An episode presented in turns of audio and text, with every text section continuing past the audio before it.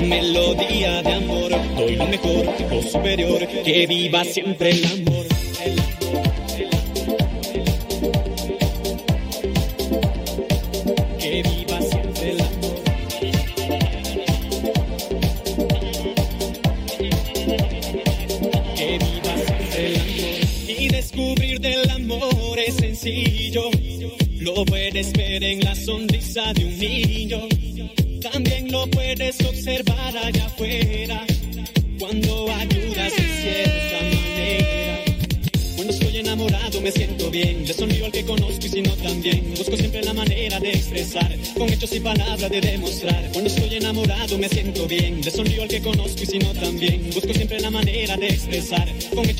Palabras de demostrar.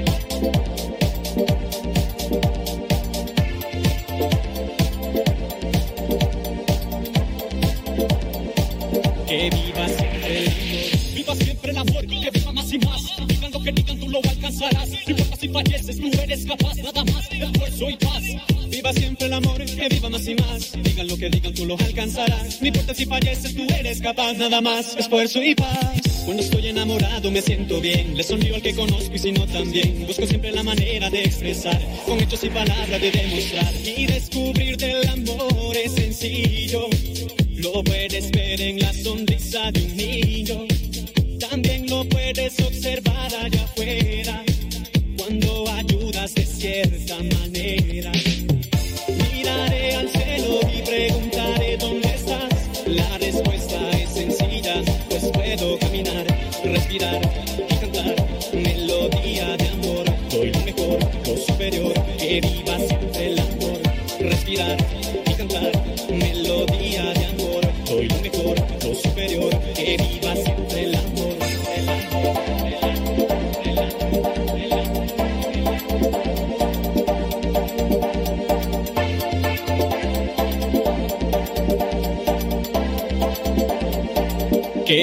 Siempre el amor.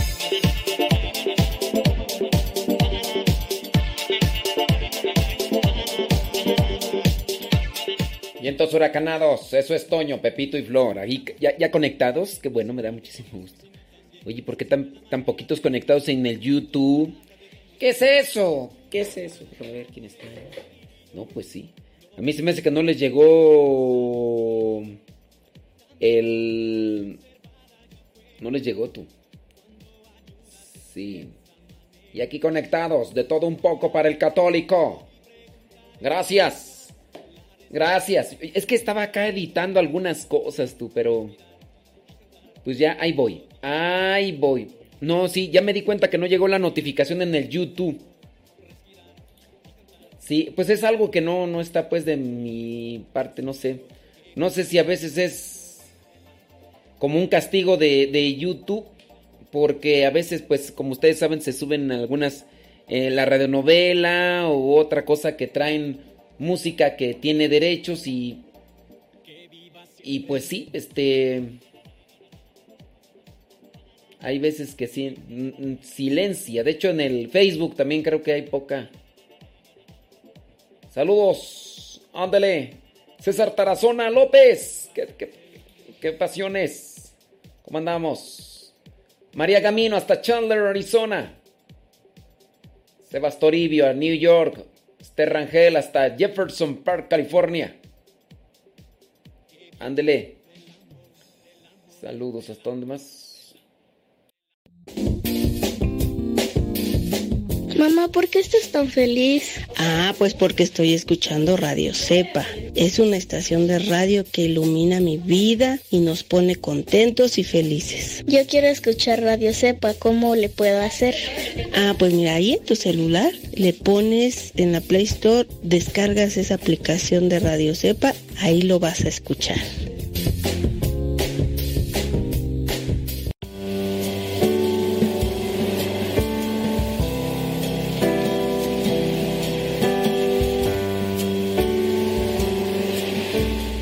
Algunos años, primero como una moda y después como materia de estudio de la psicología y el desarrollo humano, se comenzó a hablar de la autoestima, un término muy popular actualmente que, a primera vista, se refiere a amarse a sí mismo. En una reciente película de Disney hay una escena donde un hombre le hace esta pregunta al príncipe del cuento. Señor, ¿usted se quiere a sí mismo? Claro, ¿por qué no habría de hacerlo? contesta el aludido. Y la misma pregunta podríamos aplicárnosla nosotros. ¿Realmente me quiero? Seguro que todos diremos que sí. Espero que al final de esta reflexión la respuesta sea la misma. Y es que cualquiera puede pensar que el amor por uno mismo es lo más obvio del mundo y por lo tanto se da por descontado, pero en realidad se trata de una cuestión muy compleja. Los psicólogos mencionan que el término autoestima tiene que ver con el conocimiento, aceptación, valoración, confianza y respeto de sí mismo, pero también implica la relación que se tiene con los demás y todo lo que lo rodea, lo cual se va enriqueciendo con las experiencias y el cúmulo de información que se recibe a lo largo de la vida. Por lo tanto, la autoestima puede incrementar con el paso del tiempo. Ahora bien, las personas allegadas tienen una influencia determinante en su desarrollo, es decir, a través de estímulos y conductas aprendidas, sobre todo de los padres, pero también de los abuelos, maestros y el apoyo de personas influyentes en el individuo, quienes le transmiten valores, reglas, tradiciones y costumbres, es como el ser humano va formando su personalidad desde el seno materno y por lo tanto se percibe como un ser valioso, con capacidades y limitaciones, pero que puede mejorar y superarse en todos los aspectos, porque tiene las herramientas necesarias para vencer. Pero también puede ocurrir lo contrario. Debido a estímulos negativos, la persona se percibe como un ser inútil, indigno de ser amado y sin derecho a nada lo que desemboca en conductas nocivas y autodestructivas.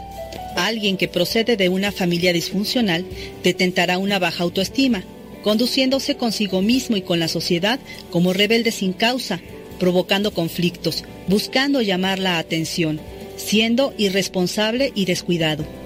En sus relaciones personales tenderá a comportarse abusivo, absorbente, intolerante, discriminativo, narcisista, colérico, prepotente e indiferente, o bien se someterá a los deseos de quienes considere más fuertes y más inteligentes que él, siendo tímido y retraído. Sin afán de herir susceptibilidades, podemos hacer una pequeña evaluación. ¿Cómo detectar si nuestro amor a nosotros mismos es defectuoso? No solamente una persona apocada, sucia o descuidada sufre de baja autoestima, Alguien metido en los vicios como el alcohol, las drogas, el cigarro, los juegos de azar, las apuestas y cualquier tipo de adicción presenta señales inequívocas de poco amor. De la misma manera, los tatuajes, perforaciones excesivas, la diversión desmedida, las continuas desveladas, la impuntualidad en los compromisos, la dificultad para conservar un trabajo, la evasión de las responsabilidades, el maltrato a los demás, la búsqueda insaciable de placeres y sorprendentemente el cuidado excesivo del cuerpo, las operaciones estéticas innecesarias, la compulsión al trabajo o a conseguir títulos profesionales también indican la falta de estima porque hablan de inestabilidad emocional, espiritual y psicológica. Pues bien, que el amor a nosotros mismos entraña disciplina, esfuerzo, sacrificio y dedicación. Por eso es muy reveladora la máxima evangélica que reza, ama a tu prójimo como a ti mismo, porque verdaderamente es una labor titánica discernir entre lo que nos hace auténtico bien y lo que nos causa deleite momentáneo, pero al final de la historia deja una cruda moral que va mermando nuestra autoestima y relaciones personales. Nuevamente, apliquémonos la pregunta. ¿Realmente me quiero? Meditemos cuidadosamente qué tanto nos amamos, porque los seres que dependen de nosotros, especialmente los niños, estarán aprendiendo a amarse a sí mismos viéndose en nuestro espejo.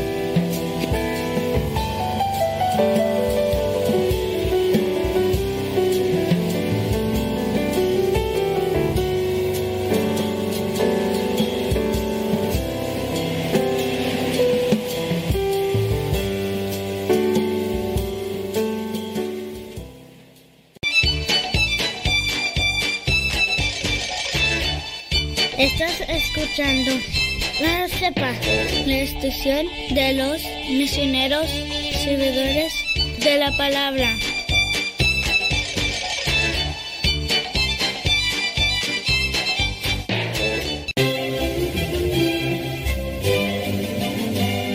El 9 de septiembre se celebra a San Pedro Claver, que nació en España y murió en Colombia. Fue un sacerdote jesuita que se dedicó a atender esclavos con cuidado médico, consejo, visitas, catequesis y misiones populares. Murió ofreciendo ayuda durante una epidemia. Se le considera patrón de Cartagena en Colombia, protector de la población negra, es decir, la población afroamericana y de la servidumbre.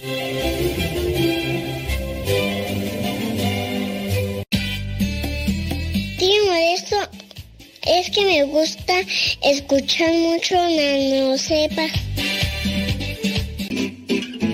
Mamá, ya te dejé mi ropa para que la laves. Mamá, ¿no has lavado los trastes? Vieja, ¿a qué horas me planchas la ropa? Las obligaciones del hogar son de todos los que viven en el hogar. Ya lavé mi ropa, mamá. Todos los trastes están limpios y barrí la sala. Listo, vieja.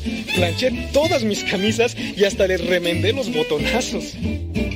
Todos los días puedes tratarla como si fuera 10 de mayo, o por lo menos como deberías tratarla, porque todos tenemos madre, esposa o suegra. Respétalas.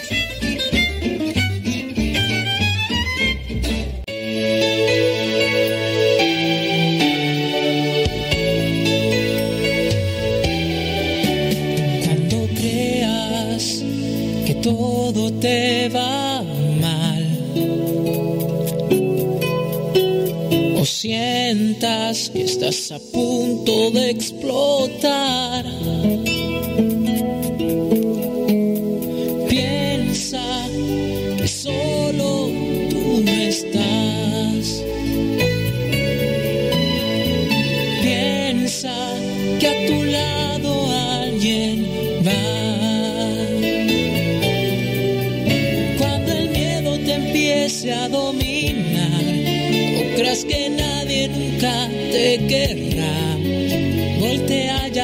De verdad, él desde siempre amándote está.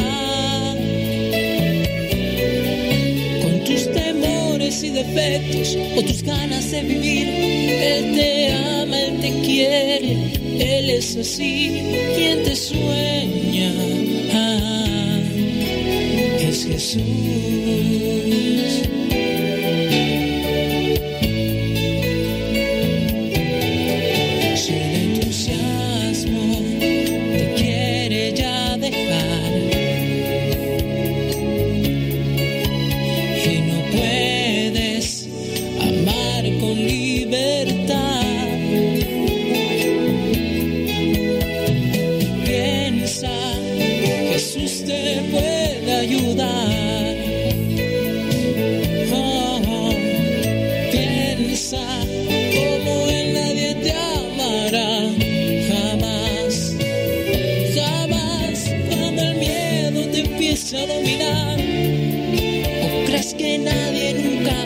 Querrá. Voltea ya alguien de verdad, él desde siempre amándote está. Con tus temores y defectos o tus ganas de vivir, él te ama, él te quiere, él es así, quien te sueña. Ah, es Jesús. Quien te sueña. Jesús.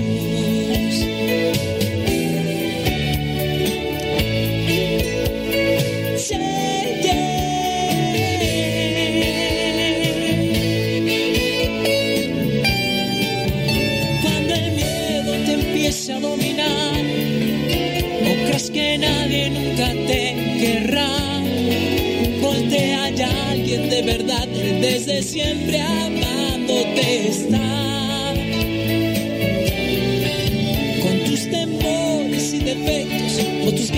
Vivir. Él te ama,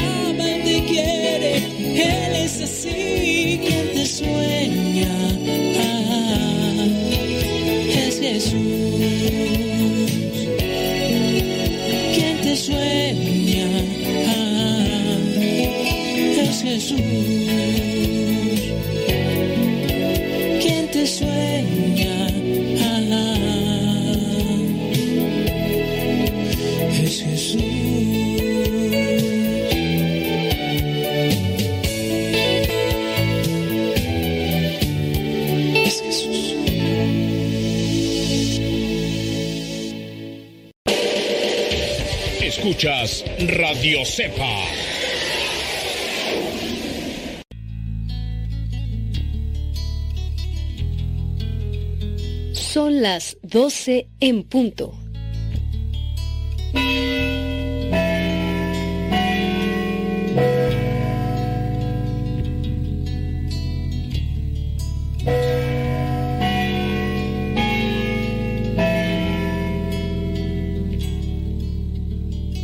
En el nombre del Padre, del Hijo y del Espíritu Santo. Amén. El ángel del Señor anunció a María, Y concibió por obra del Espíritu Santo. Dios te salve María, llena eres de gracia, el Señor es contigo, bendita eres entre todas las mujeres, y bendito es el fruto de tu vientre Jesús. Santa María, Madre de Dios, ruega por nosotros pecadores, ahora y en la hora de nuestra muerte. Amén. He aquí la esclava del Señor, Hágase en mí según tu palabra. Dios te salve María, llena eres de gracia, el Señor es contigo, bendita eres entre todas las mujeres, y bendito es el fruto de tu vientre Jesús. Santa María, Madre de Dios, ruega por nosotros pecadores, ahora y en la hora de nuestra muerte. Amén. Y el Verbo se hizo carne, Y habitó entre nosotros. Dios te salve María, llena eres de gracia, el Señor es contigo, bendita eres entre todas las mujeres, y bendito es el fruto de tu vientre Jesús. Santa María, Madre de Dios, ruega por nosotros pecadores, ahora y en la hora de nuestra muerte. Amén. Ruega por nosotros, Santa Madre de Dios, Para que seamos dignos de alcanzar las promesas de nuestro Señor Jesucristo. Amén. Oración. Te suplicamos, Señor, que derrames tu gracia en nuestras almas, para los que por el anuncio del ángel hemos conocido la encarnación de tu Hijo Jesucristo, por su pasión y cruz, seamos llevados a la gloria de su resurrección. Por el mismo Jesucristo nuestro Señor. Amén. En el nombre del Padre, del Hijo y del Espíritu Santo. Amén.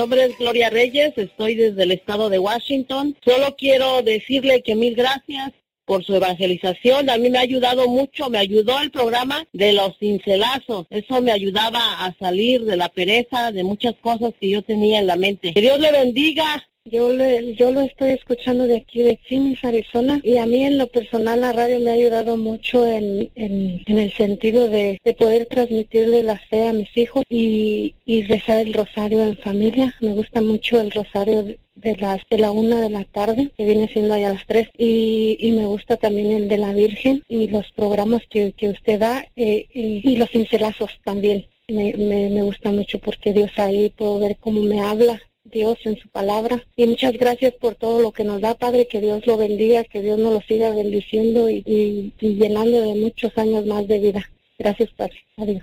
Mi nombre es Guillermina Hernández y um, a mí me gusta mucho, la primera vez que lo escuché me pareció una estación muy amena, muy divertida y a la misma vez aprende uno de, su religión y sus programas. Al que madruga Dios lo ayuda, me, se me hace un programa muy interactivo con la gente y eso nos ayuda mucho a aprender de, de nuestra religión. Que Dios lo bendiga, Padre, y que le, le eche rayas hasta luego. Que tenga buen día.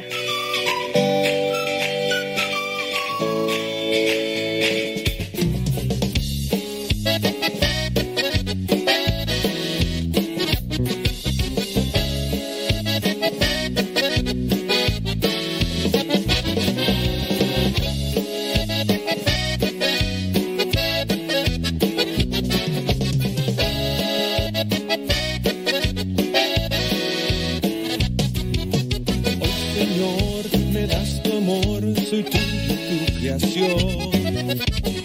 me abraza tu calor, me da tu salvación. Me tardé mucho en descubrir todo el amor que para mí tenía temor, Señor, estaba abandonado, estaba equivocado.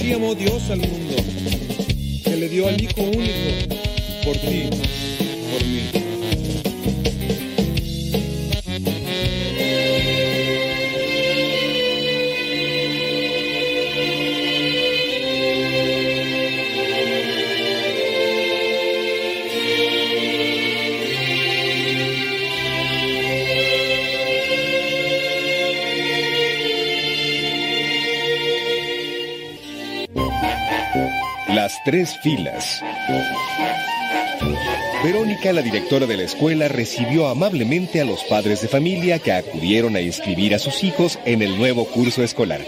Luego les presentó a los 10 maestros disponibles para el ciclo y les dijo, Para que sus hijos aprendan mejor, se quedarán con el maestro que elijan. Para ello, padres e hijos deberán formar una fila frente al maestro elegido. Los niños buscaron al maestro o maestra que deseaban y después de algunos minutos pasó algo curioso. Aunque eran 10 maestros, solo se formaron tres filas. Al ver lo sucedido, la directora repitió las instrucciones pensando que no había sido entendida. Eh, Creo que no me entendieron bien. Tenemos 10 maestros y solo se han formado tres filas. Por favor, no se amontonen y repártanse haciendo siete filas más. Pero nadie se movió y las filas se mantuvieron iguales. Verónica, un tanto molesta, volvió a repetir las indicaciones, pero todos permanecieron en su lugar. Como ella no entendía por qué solo había tres filas, se le acercaron algunos padres de familia para explicarle. Don Arturo le dijo, Señora directora, disculpe usted, pero los padres de familia queremos lo mejor para nuestros hijos. Así que para elegir a los mejores maestros consultamos a nuestros pequeños.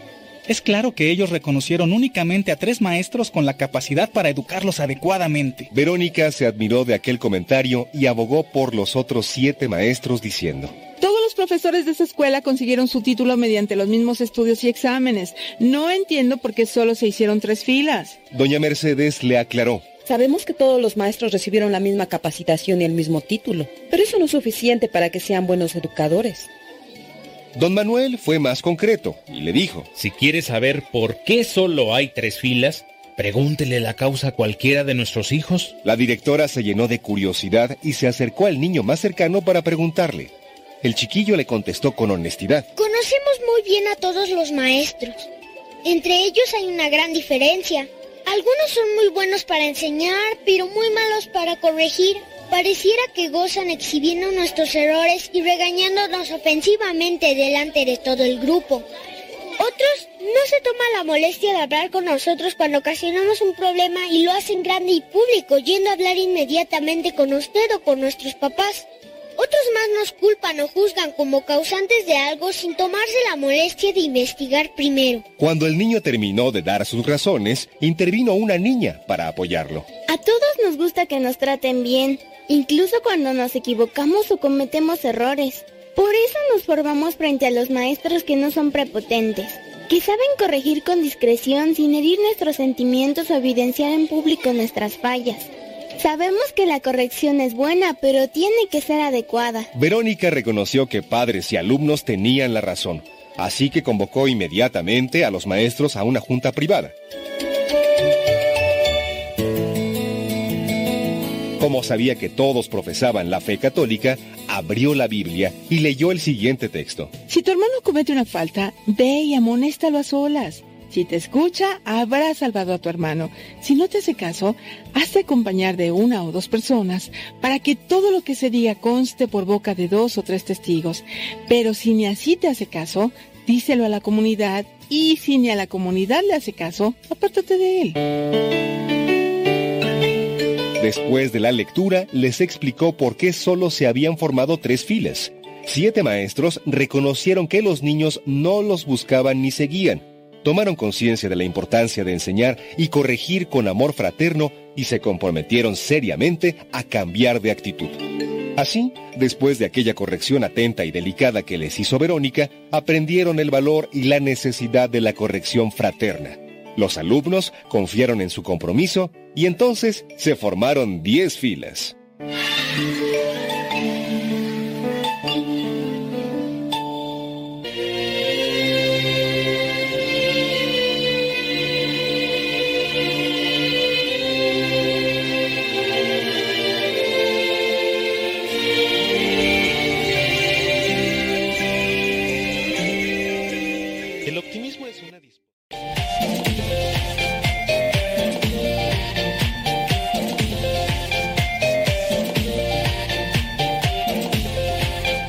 Ahí está, ahí está. Pues es- es- hay que saber corregir.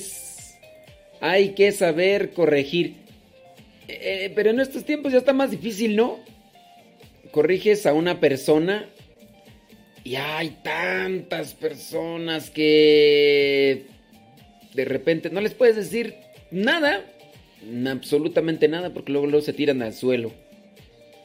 O sea, aunque corrijas con caridad y aunque corrijas con amor, se hacen las víctimas, víctimas y y pues así, así, ¿no? No deja de eso. Hay otras que se la pasan solamente señalando a los demás. Y no, e, ellas son las perfectas. Las perfectas. Nunca se equivocan y no todo de maravilla. Eso sí, mandando mensajes de corrección por aquí, mandando mensajes de corrección por allá. En la Biblia dice, eh, no mires la, la astilla que tiene tu hermano en el ojo. Primero fíjate en la viga que tienes. Sin duda nos hace falta mucho crecer a todos. Pero poco a poco, ¿no? En la medida en que nosotros abramos nuestro corazón para escuchar lo que son las correcciones y después nos demos un espacio de silencio para analizar, si estamos mal, pues podemos hacer un cambio. Si no, mm, mm, vamos a seguir caminando en este mundo y en cada paso que demos vamos a estar llorando y sufriendo. Pero bueno, creo que tanto sufre la persona que tiene a alguien quisquilloso como el quisquilloso, el quejoso, el que todo ve mal. O sea, sufre esa, esa persona, pero también hace sufrir a los demás. Y a veces se llena el saco de piedritas con ganas de decir, hasta aquí, ya no más. Como dijo aquel, pero qué necesidad, para qué tanto problema. Pues sí. No, no aguanta nada. No aguanta nada. Mm. Cálmate, tú tampoco no aguantas nada. Te pongo aquella enfrente y luego lo empieza y quéjete, quéjete. Eh, no te hagas bien. No, no, no te hagas, no te hagas. Te pongo aquí, allá sabes quién y luego lo empiezas allá, no, que no sé qué, que no sé cuánto, ni, ni aguantas nada, ni aguantas nada. Ahí se ve que no aguantas. a muy acá, muy acá, muy acá y a la mera hora tampoco no aguantas nada, no, no te hagas. Sí, ya sabes a quién. Ya sabes a quién, ¿para qué te digo? ¿Ah? ese merengue estengues. Saludos a Mario Quintero. No sé, Mario Quintero. Mario Queto. ¿Cómo se llama el de Saltillo? Mario Queto. Mario Escalante. No, no, no. Es Lalo Escalante. Mario. Mario Pintor. No. Mario Luna. Sí, Mario Luna.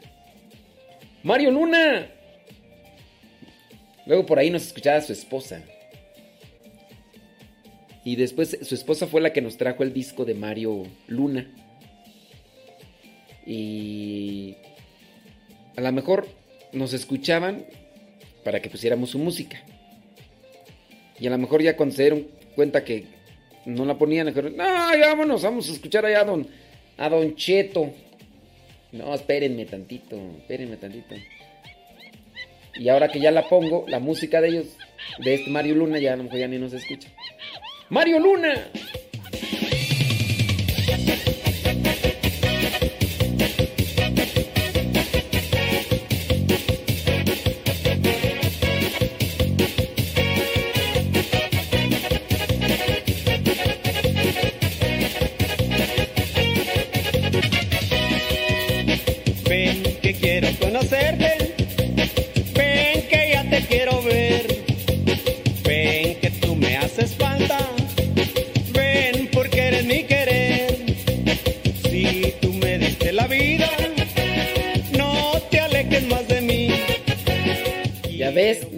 Nada. Dicen, Dice, ni en su casa la aguantan, yo por qué tengo que aguantar. Ya ves, ya ves, ya ves, ni aguantas nada. Y otras cosas más.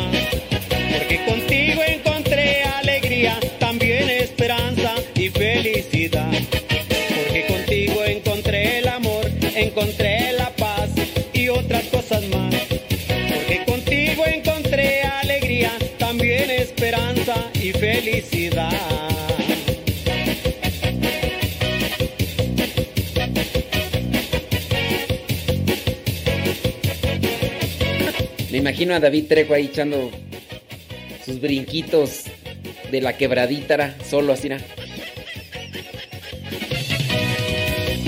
Ven que quiero conocerte,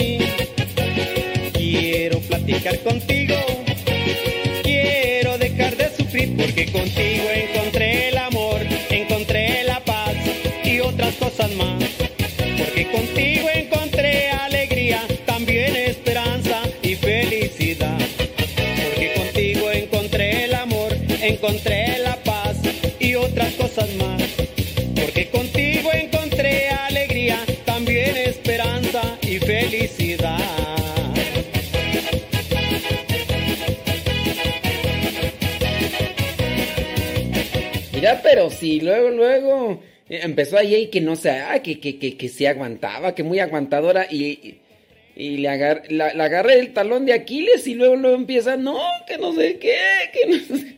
Pues no, que muy aguantadora, pues, hombre, ay, Dios. No, que, no, que, no, que muy salsa, no, que nada, no, que muy sácale punta, nah, nah, nah. También tienes tu debilidad, a lo mejor si aguantas a otros y a otras, pero... Tien- Tienes alguien con quien topas pared, no te hagas, no te hagas. Ay, papantla, tus hijos vuelan. Vámonos. El optimismo es una disposición del alma, un estado habitual, una forma de carácter. La alegría es el efecto, la resultante, la demostración exterior del optimismo. El optimismo no es un velo de color de rosa tendido ante los ojos para impedir distinguir las sombras, las espinas o las piedras del camino. No es una actitud infantil de juzgar de las cosas superficialmente, para ocultar lo adverso o lo difícil de las acciones. El optimismo no niega la evidencia. El optimismo no nos arrastra a reír siempre, en todas partes y por todo. El optimismo no es la despreocupación que rechaza toda perspectiva sombría por el hecho de que tiene una sombra y puede fastidiarnos. Tampoco es la negación del dolor. El optimismo no niega el mal, ni la fealdad, ni el sufrimiento, ni la necesidad de esfuerzo, ni siquiera la dureza de la vida, sino solo considera que no son males absolutamente definitivos o insuperables. El optimismo se esfuerza por hallar en todo, aun en las situaciones evidentemente adversas, un lado amable, un punto de vista que conforte, un fin útil, un valor real, aunque tal vez desconocido a primera vista y que tenemos que saber descubrir. En lugar de buscar siempre lo que puede desalentar, entristecer, esterilizar el esfuerzo, busca lo que puede animar, lo que puede dar fuerza y valor, lo que puede entusiasmar y aún alegrar. El optimismo ahuyenta de un gran aletazo todas las mariposas negras, los males terroríficos creados por la imaginación, los temores vanos. El optimismo es un sentimiento enérgico de que al fin las cosas terminarán felizmente. Es el arma de los valientes, es disposición fecunda y creadora. El optimismo es la respiración normal de un alma sana. Sin embargo, para no caer en la utopía ni en los sueños infantiles, el optimismo debe tener un punto de apoyo firme y un fundamento de granito. El optimismo, para que sea sano, debe tener dos apoyos indispensables, un apoyo humano y un apoyo divino. El apoyo humano debe ser una firme decisión de rendir lo que más podamos, de no declararnos vencidos ante el primer obstáculo, de luchar y siempre luchar, de avanzar con pie cauto pero firme. El apoyo divino del optimismo es la confianza inconmovible en un Dios paternal y providente que nos ama y nos protege, ya que nada ocurre sin que Él lo permita. Ser optimista es creer en la luz aun cuando se avance ese día a oscuras, a ciegas. Sí, pero la luz existe, y el Señor, que hace lucir diariamente millones de estrellas, hace también lucir la luz interior para sus hijos que ponen en Él su confianza y sus problemas. El optimismo se apoya en la bondad del Señor. El optimismo respira mirando siempre hacia arriba, hacia el ser divino en el cual vivimos, nos movemos y somos. El optimismo está sostenido por la paz, fruto de una buena conciencia, porque si no hemos hecho todo lo necesario para tener la conciencia en paz, no podemos ser muy optimistas. Si el éxito es de los audaces, todavía lo es mucho más de los optimistas, porque la audacia no podría subsistir sin el optimismo, que nos da confianza en nosotros mismos, que nos hace renovar nuestras fuerzas y nos apoya en Dios. Cuando el optimismo anida en un corazón cristiano, se le puede bautizar y recibe un nombre nuevo que se llama esperanza cristiana. Vivamos pues nuestra vida siendo optimistas, confiando en nosotros y sobre todo confiando en Dios. Soy Mauricio Pérez, estas son Semillas para la Vida.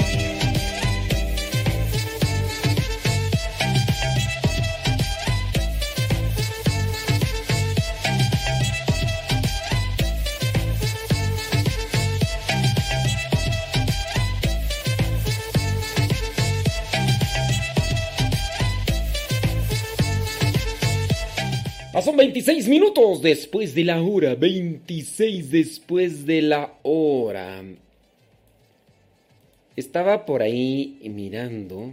Eh, hay una radio por internet de unas personas que conozco.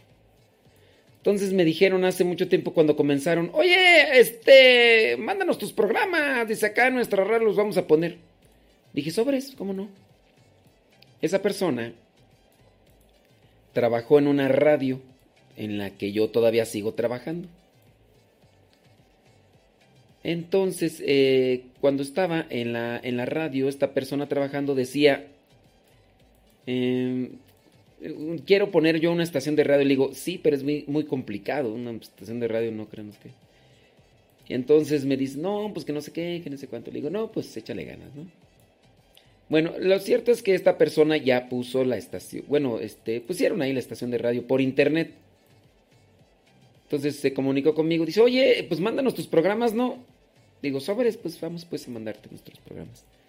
Y ya se los mando. Duré un tiempo mandándole los programas y yo le mandé un mensaje en algún momento. Le dije, mm, cuando te lleguen y los descargues me avisas, por favor. Y me dejó en visto o no sé si nunca abrió el correo.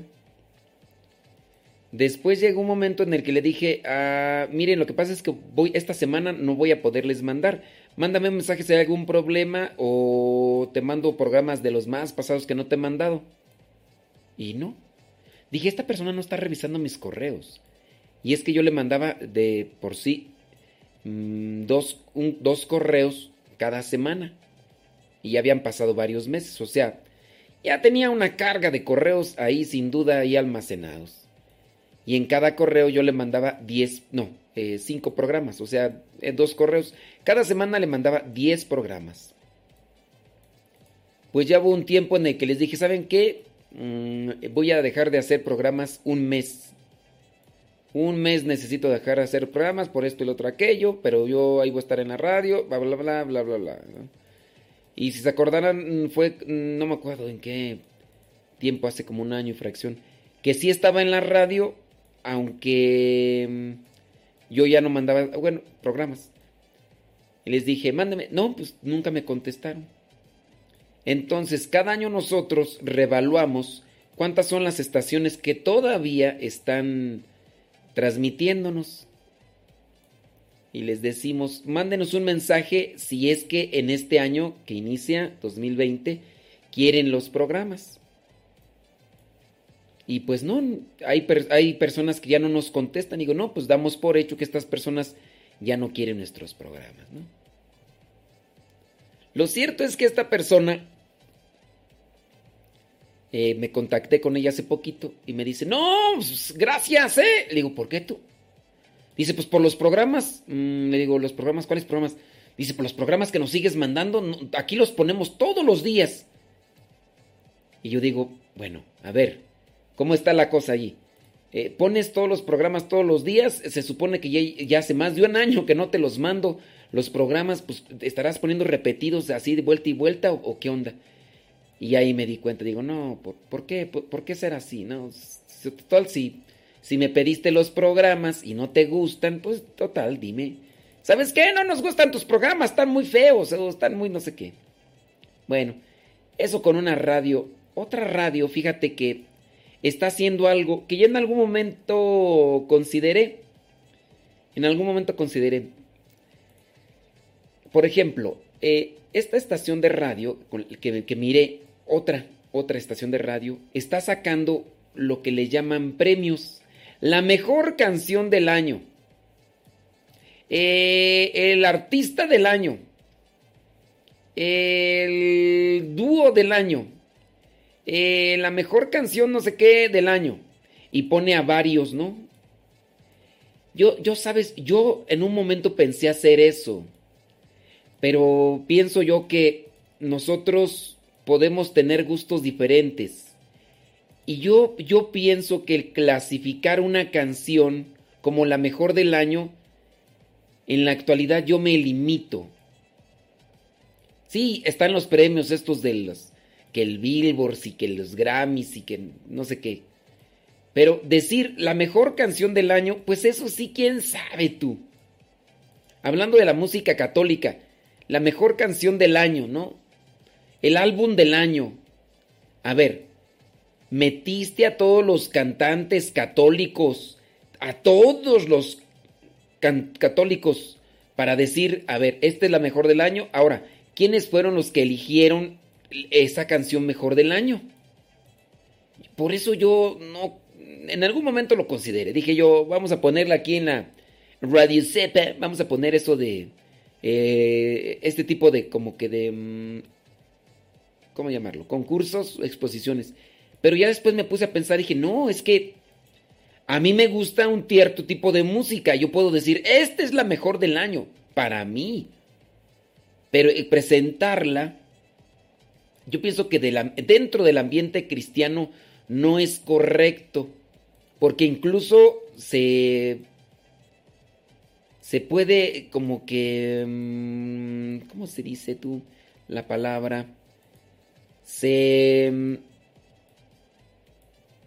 se hace a un lado, ¿cómo se dice eso? Pues se... Mm, sí, o sea, la, la, la persona, la canción, las canciones de otros son no son tomadas en cuenta.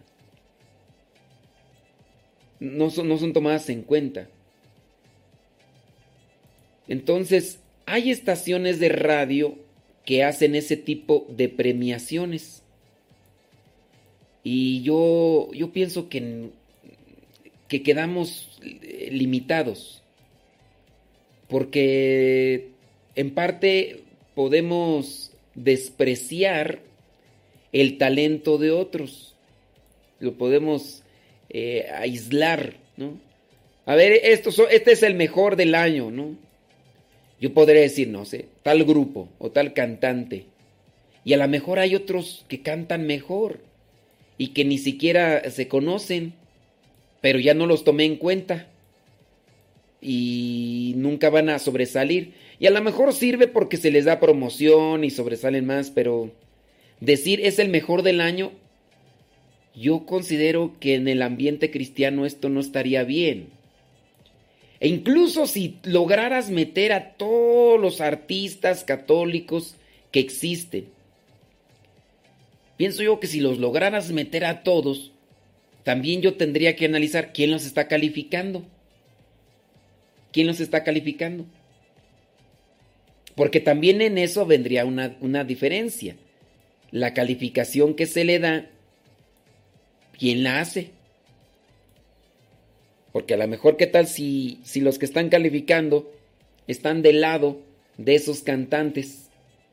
O son sus amigos o sus cuatachos. No, no, pues yo voy a mostrarle mi apoyo, ¿no? Y, y a lo mejor tú has escuchado tanto, tanto esas canciones que ya te gustan. Y en realidad no es que sean tan buenas a veces. Porque para calificar una canción, pues tendría uno que primero saber música y, y, todo. Por eso es que yo no estoy de acuerdo con eso de las premiaciones. Y por ahí he visto algunas estaciones de radio que, que presentan como la mejor canción del año. Digo, mmm, la mejor canción del año para ti, para quién, la mejor canción del año entre cuáles. Entre cuáles. se han dado cantantes católicos que, que han pasado de, de, noche y no los, no los conoce mucha gente. Y eso también pues está mal. De repente también crece el, ego y, los que están arriba no proyectan a los que están más abajo porque pues tienen miedo, ¿verdad? Que les ganen en popularidad, que ya no los inviten a los conciertos, porque sí gana, o sea, aunque digan, no, no es cierto, nosotros no andamos buscando que nos inviten a los conciertos, nosotros andamos queriendo sacar música para gloria de Dios, no, no tanto así. Yo he visto pocos cantantes católicos que promueven a otros, a menos de que sean sus compadres, sus panas y, y de repente se da ese tipo de envidiecilla. Yo he visto pocos cantantes católicos que, que, se apoyan, así, pero cuando los he visto que se apoyan, eh, también uno ve que, que, si se apoyan son porque son, tienen algo ya en común, ¿no? Sin decir nombres, he sabido, por ejemplo, de algunos que ya tienen cierta, cierta popularidad y que cuando los invitan, dentro de sus requisitos están, no quiero a alguien que me haga sombra. Así, así en pocas palabras es eso. No quiero teloneros, no quiero otros, no... Y yo digo, mmm, me acuerdo de unos chavos que pues cantan bien, la neta. Pero les dijeron, oye, no podrás este, estar ahí en el escenario y que también este fulano de tal eh, esté allí. Mira que eh, si va a estar fulano de tal, que esté él solo. Nosotros no queremos estar ahí. Y yo cuando escucho eso digo, a ver, a ver, ¿no somos cristianos? ¿Por, por, qué, ¿Por qué no querer aparecer en el escenario junto con él? ¿Por qué no incluso hasta echarse un palomazo? Pues si los dos cantan bien, pues órale, ¿o no? Y no, porque el otro no es conocido y nosotros sí somos conocidos internacionalmente. Y yo dije, mm, no sé. O como por ejemplo en el caso de, de, de, aquel que dice, ¿sabes qué? Este, sí, yo te acepto la invitación, pero no quiero estar con alguien más. No, no quiero teloneros, no quiero esos que abren el, el concierto, ni tampoco que lo cierran. Después permitió que ya cantara alguien pero ese que se subía, pues era el de los organizadores, o sea, al final de cuentas ya así como que está bien, o sea, y cuando, cuando ya terminaba, pues así, ni siquiera una alusión de, oye, ¿sabes qué? Este, gracias, un aplauso, que bien canta, nada. Me platicaba una de las que cantan, que en ocasión le, los invitaron a varios eh, son pocos conocidos estos y los invitaron a un lugar por ahí, en cierto lugar de la Mancha. Entonces, para hacer comunidad, la intención era que terminando, terminando su participación, la intención era que dijeran, ok, muy bien, pues muchas gracias, qué bueno que están ahí con nosotros, este, les invitamos para que reciban con un fuerte aplauso al Padre Modesto. No, a mí no, no era, eran cantantes, bueno pero que recibieran con un fuerte aplauso a los que iban a, cantar, al, siguiente. Y entonces, entre ellos mismos dijeron, ¿saben qué? Para que no haya protagonismo, porque unos querían, a ver, ¿de qué horas a qué horas va a ser el, el, el concierto? No, pues de todas las... ¿Y a qué horas me vas a poner a mí? Porque no quiero que me pongas al inicio donde casi no hay gente. Eh, no me quiero que, o sea, buscando un tiempo a, qué hora salir para cantar. Porque no, es que si salgo temprano, pues apenas va a estar llegando la gente y, y, no. Y entonces dijeron entre ellos mismos, ¿sabes qué? Para que no exista el problema, lo que vamos a hacer es lo siguiente. No hay que dejar, ellos dijeron, no hay que dejar que nos gane el ego. Ok, ¿qué vamos a hacer? Lo que vamos a hacer es, es hacer una tómbola y vamos a dividir lo que son los tiempos. Entonces, tiempo 1, tiempo 2 y tiempo 3 y ya, ¿no? Entonces, el papelito que te toque, ni modo. Y aquel que estaba peleando, el, lo que él, él más o menos decía que era el mejor tiempo durante el del concierto, que vendría a ser como la mitad, era el que escogía. Entonces, que le toca primero. Y le tocó entrar primero. Y entonces hizo su berrinche. Hizo su berrinche ahí, no, que no sé qué, que no sé cuánto. Y entonces todos se quedaron desconcertados diciendo, a ver, espérame. Pues es que se te invitó y pues ya, o sea, pues hay que cantar, ¿no? A la hora que nos toque y, y no, y, y, son personas que en ocasiones cuando tú los escuchas hablar en, un concierto, pues hablan también de humildad y de entrega y de generosidad, pero ya cuando viene el momento, chaca, chacas, chaca, chacas, pues se saca el cobre. Se saca el cobre. Entonces, pues no. Hay que, hay que orar mucho por cada uno de nosotros. Y esto que sirva para una reflexión también personal, porque hay veces que nosotros, cuando no estamos todavía eh, envueltos en un cierto tema o situación, nosotros decimos opiniones o cosas de manera muy sencilla, pero ya cuando nos toca, tú. Ah, cuando nos toca, ahí sí es donde se ve de qué lado más la iguana. ¿De qué lado más la iguana? Es difícil, es difícil. Cuando está la sangre fría, uno puede opinar bien a gusto de la paciencia. Pero ya cuando se enciende la sangre y que, ha tomado control de ti, mmm, allí mero es donde se ve de qué estamos hechos. Bueno, retomando la cuestión, yo por eso en parte eh, de lo de los... Es que empecé a hablar, ¿no? Sobre esta cuestión de... De por eso no me gusta o no, como que no veo bien eso de poner la mejor canción del año. Todavía tú dijeras, el mejor cantante de entre estos. Es otra cosa, ya ahí pues ya haces una como que limitación, ¿no? Dices, vamos a escoger de estos 10 cuál es el que el que tiene más votos. Eso pues tampoco. Porque podría decir que es más popular de entre todos estos. ¿No? Entonces podría decir yo, a ver, de los más escuchados, de los que pasamos en Radio Cepa. Claro, en ocasiones a nosotros no nos gusta cierto tipo de cantante o cierta música, pero llega de repente un estado de ánimo que hace que escuches con mayor atención cierta canción. Y, y la que no te gustaba puede ser que ya de repente te guste. Porque también los estados de ánimo influyen mucho en los gustos de la música. Y así pasa con las enchiladas y los chilaquiles. Ay, qué cosas. Bueno, bueno, bueno.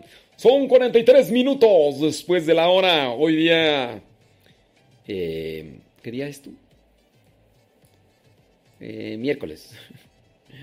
Mi, mi, mi, mi, mi, mi. Mi, mi, mi, mi, mi. Mi, mi, mi, mi, mi, mi, mi, mi, mi, mi, mi.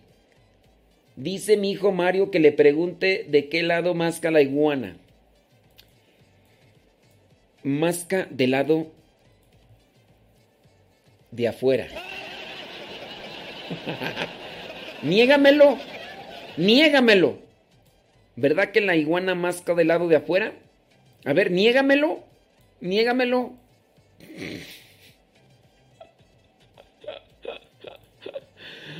A ver, ¿de qué lado tiene la ¿De qué lado tiene la agarradera la taza? Mariano, ¿de qué lado tiene la agarradera la taza? ¿De qué lado? ¿Izquierdo? No. Del lado de afuera, de al lado de afuera. Sí. Ándele pues.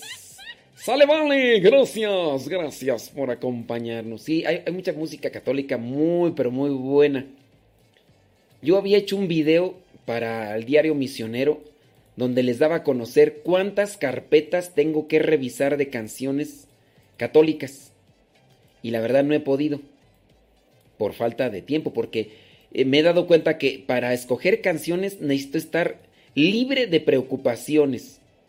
O sea, no, no, no tener, ay, tengo que hacer esto, tengo, porque si no, no escucho bien. Y al no escuchar bien, no hago una buena elección. Entonces, sí, y entonces yo había hecho ese video de, para pues, presentarles cuántas carpetas tengo para escuchar. Pero después las borré porque dije, no, este, no falta quien me vaya a empezar. Va a empezar ahí a a freír frijoles. Dije, no, mejor lo elimino y todo. Y de hecho este también hacía un comentario sobre cantantes. Dije, no, mejor no. Me limito a que en el diario misionero expongo lo que estoy haciendo como tal y ya. No voy a dar opiniones tanto así y, listo. Porque sí, dije, no falta. No falta que alguien empiece a empezar allá a chillar el mosco y pues sí. Eh, exactamente. Así merengues tenguis. Te le de aparecer a tu viejo mientras está haciendo el zoom. Ahí el zoom, pero le dices, ¿vas a Querétaro o no vas a Querétaro? ¡Eh! ¡Vamos!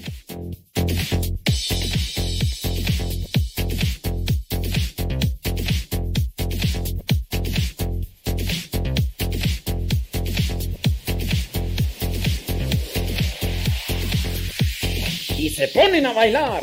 Un, dos, tres, cuatro, comienza.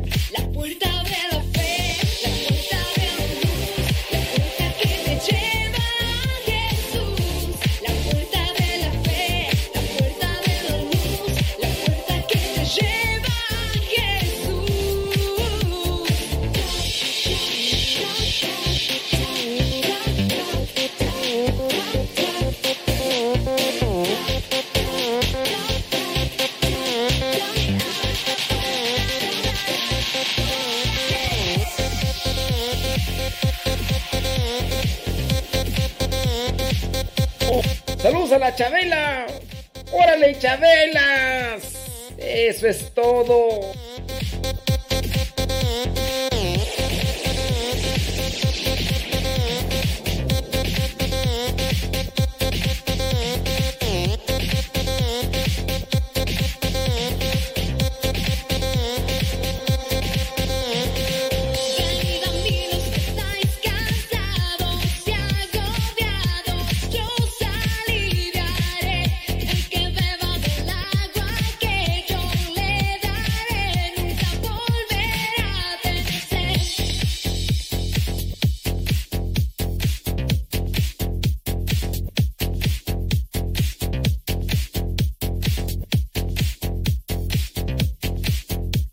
Desde Colombia, Luna Eikar con esta bonita mezcla que hizo con Joel el Fe Master, este canto que se llama La Puerta de la Fe.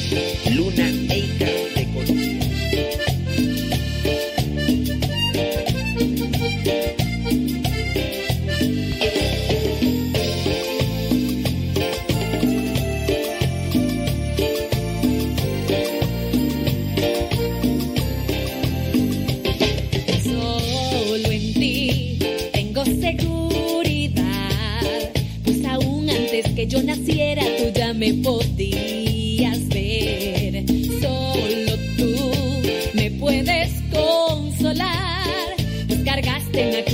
dolor todos mis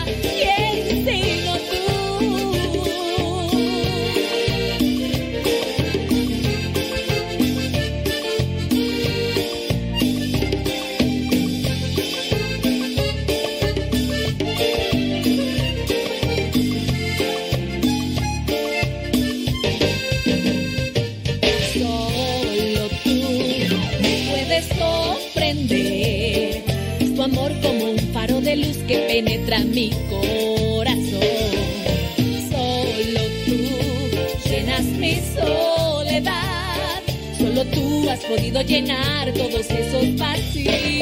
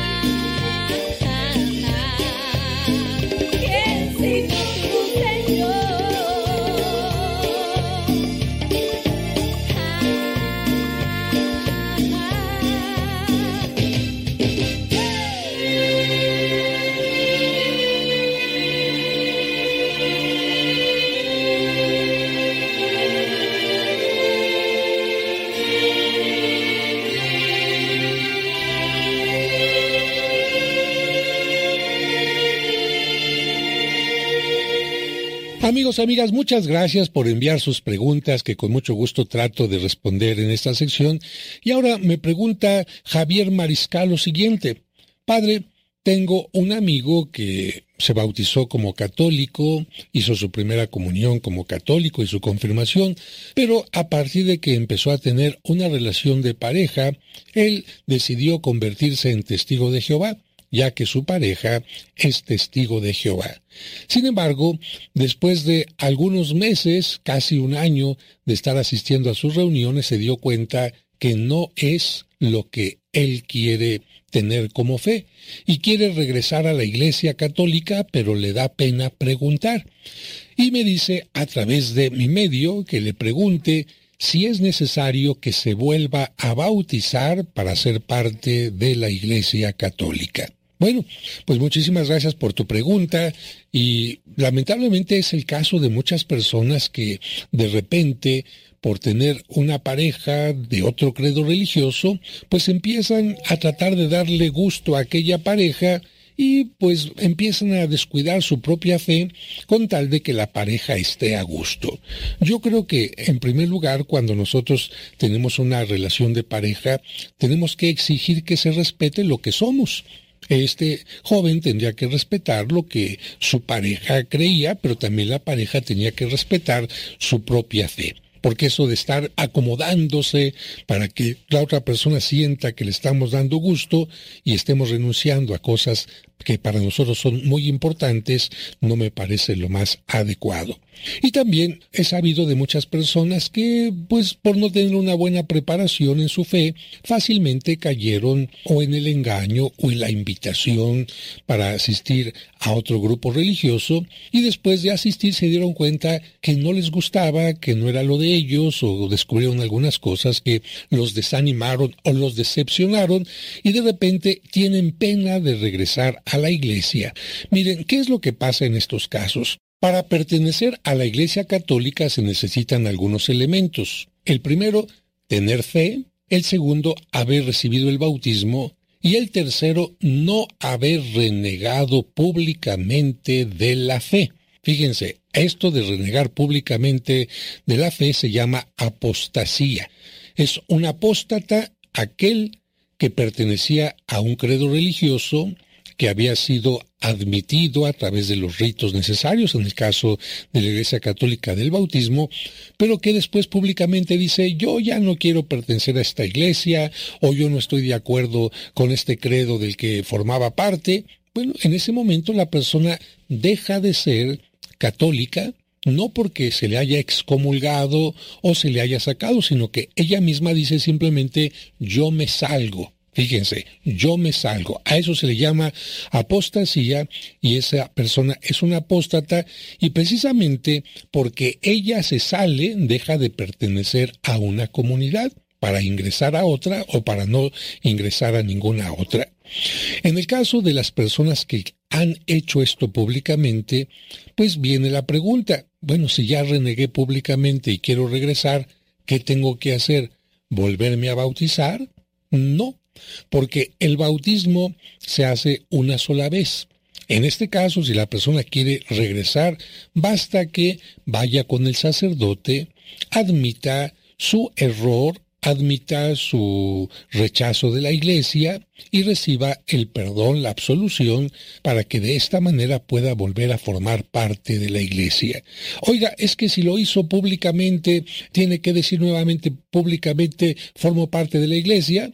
Eso depende de cada caso. Si, por ejemplo, alguna persona lo hizo en televisión y todo el mundo se dio cuenta, bueno, pues lo importante es que también vuelva a manifestar ante los medios que ha vuelto a ser católico, que se arrepiente de haberse ido de la iglesia y de esta manera regresa en una forma, vamos a decir, pública también dentro de su comunidad, porque pues hay personas públicas que cuando dicen yo era de tal religión y me salí, pues han marcado fuertemente a la comunidad. Y si de repente no vuelven a manifestar públicamente ya regresé, pues alguna gente queda confundida y dice, pues por fin sigue siendo de esta religión, pasó de la otra, o cómo es posible que ya no es de esta religión y de repente viene a misa y cosas así. Así que que quede muy claro, si una persona ha sido bautizada, recibió la primera comunión, etc., y se sale de la Iglesia Católica por distintas razones y quiere volver a la Iglesia, no necesita bautizarse. Basta simplemente que se acerque al sacerdote y le confiese, Padre, esto fue lo que hice y quiero ser admitido nuevamente dentro de la iglesia. Lo que sí se puede hacer es una eh, acogida, una recepción de parte de la comunidad diciendo nos alegramos de que estés nuevamente con nosotros y de esta manera la persona también no se sentirá apenada, sino por el contrario dirá qué bueno que estoy nuevamente en familia.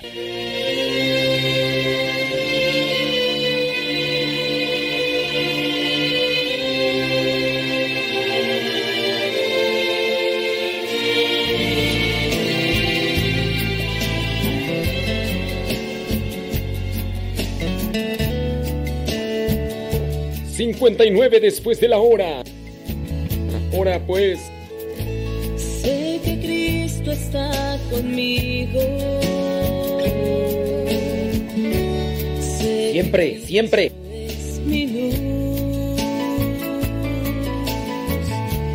Oh Jesús, oh Jesús. Radio Cepa, la estación católica por internet que llena tus sentidos. Es que ese eslogan ya está, Leito. sí, ese eslogan ya está. Y alguien lo tiene por ahí.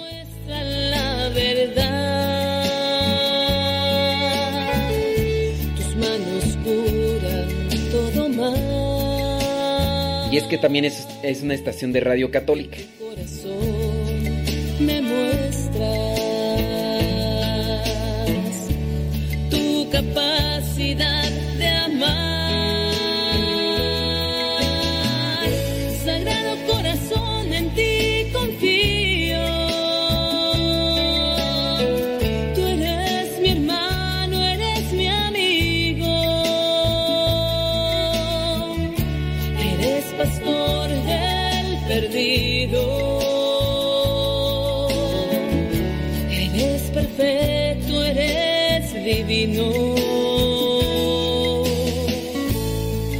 Eres Jesús, la vida misma. Que se nos da como alimento. Tú me das fuerza y esperanza. Me das tu amor y tu confianza. Sagrado corazón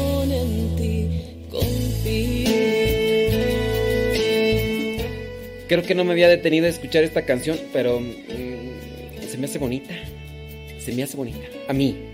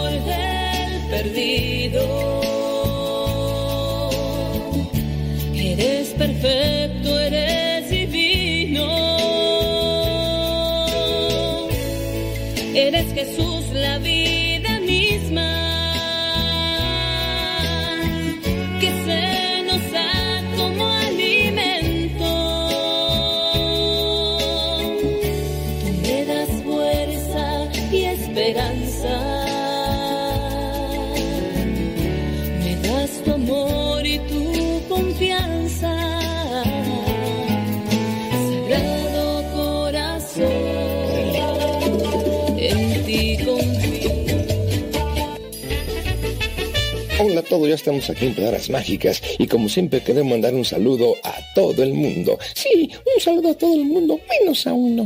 Ay, Blas, ¿a quién no quiere saludar? A Genaro. ¿Y quién es Genaro? Ah, no sé, pero quiere toda la equidad para él. ¿La qué? La equidad. A ver, Blas, en primer lugar no se dice equidad, se dice equidad. Y en segundo lugar no es Genaro, es género. Género es el hermano gemelo de Genaro. No, Blas, género en este caso se refiere a que si eres hombre o eres mujer. Y equidad significa igualdad. Es decir, que todos los hombres y mujeres somos iguales. Claro que no. Los niños tienen algo que no tienen las niñas. Bueno, Blas, pero no hay que ser tan específicos. No, es que los niños tienen, Blas, tienen zapatitos azules y las niñas no. Bueno, Blas, porque las niñas, las niñas tienen zapatitos rosas. Pero eso son tradiciones que no afectan en nada la dignidad de la mujer. ¿Qué te parece que las palabras mágicas hoy sean la equidad de género? No, mejor la igualdad de género. Blas, igualdad y equidad es lo mismo. Pero si se escriben diferente. Bueno, Blas, lo mismo ocurre en el género humano. Somos diferentes e iguales a la vez. Pues no te entiendo nada. Mira, es obvio que las mujeres y los hombres somos diferentes. Sí, a los hombres les cuelga, les cuelga Blas la corbata. Y las mujeres tienen dos, dos, las, dos aretes que las hace ver muy lindas. Afortunadamente hay muchas diferencias maravillosas, cosas que a los hombres nos encantan de las mujeres, pero nosotros también tenemos nuestro encanto, las detalles que hacen que las mujeres se sientan como reinas. Eso no va a cambiar nunca. ¿Cómo qué? Por ejemplo, la caballerosidad, abrir la puerta a una mujer cuando se sube al coche, tomarla del brazo al cruzar la calle, acercarle la silla cuando se va a sentar, ponerse de pie cuando llega una dama. Pues el otro día en el metro iban muchos señores sentados y muchas mujeres paradas. Bueno, porque no había caballeros. No, caballeros sí había. Lo que no había eran asientos. Bueno, Blas, la equidad de género se refiere más al tema de los derechos humanos y al tema laboral. Fíjate que una de las cosas que no se ha podido erradicar al 100 es que las mujeres ganan menos que los hombres desempeñando el mismo trabajo. ¿Y eso por qué? Pues por ninguna razón, Blas, porque está comprobado que las mujeres son tan capaces como los hombres y en muchos casos hasta son mejores. Pero es que las mujeres no pueden hacer cosas como, como por ejemplo, como, achis, si pueden hacer todo. Pues claro, Blas, por eso es importante la equidad de género. Antiguamente no podían ni siquiera votar. ¿Ni las gorditas? No, Blas, dije votar con B chica. ¿Y eso qué es? Que no tenían voz. Pobrecitas, eran mudas. Dijiste que no tenían voz. Me refiero a que su opinión no contaba. Pero ahora es diferente. Sí, ahora hablan hasta por los codos. Blas, no seas grosero. ¿Qué? Tú hablas con el estómago no eres grosero. eso es otra cosa. Pero como te decía, que las mujeres ya pueden votar y ser votadas. Bueno, yo sería incapaz de votar a mi conejita. Me refiero a que ya pueden ocupar lugares en la política e incluso ser presidentes. Dirás presidentas. No, Blas, se dice presidente sea hombre o mujer, porque no hay presidentos. Es como adolescente, no hay adolescentes y adolescentos, todos somos adolescentes. Cálmate, tú ya te pasaste. Bueno, Blas, el caso es que antes las mujeres no podían hacer muchas cosas, como por ejemplo fumar en público, ni ahora porque se enferman. Bueno, tienes razón, pero ya lo pueden hacer aunque no deban. Las mujeres no podían tener propiedades, ni siquiera tarjetas de crédito. Ahora tienen hasta 10. A mi conejita le robaron sus tarjetas de crédito. ¿Y las reportaste? No, porque el ladrón gasta mucho menos. Mejor así la dejamos. Ay, Blas, lo importante es que ya sabes que existe la igualdad de género, que las mujeres hacen trabajos que antes estaban destinados para los hombres y los hombres también ya estamos haciendo trabajos que eran de mujeres, como enfermeros, estilistas, diseñador de modas, cocineros. Incluso hay hombres que orgullosamente hacen el trabajo del hogar, mientras que las mujeres se van a trabajar. Pues bien hecho, porque ahora las mujeres hacen cosas que hacen los hombres. Y hay mujeres policías, militares, taxistas, despachadoras de gasolina, mecánicas, y en el deporte ni se diga, ya hay levantadoras de pesas, boxeadoras, luchadoras y sobre todo futbolistas. A mí me encantan los partidos de fútbol de mujeres. ¿Y eso por qué? Porque al final se cambian las camisetas. Ay, Blas, estás muy groserito, ¿eh? Mejor nos escuchamos en las próximas Palabras Mágicas. Frank, ya acabó esto. Te invito al fútbol. Órale.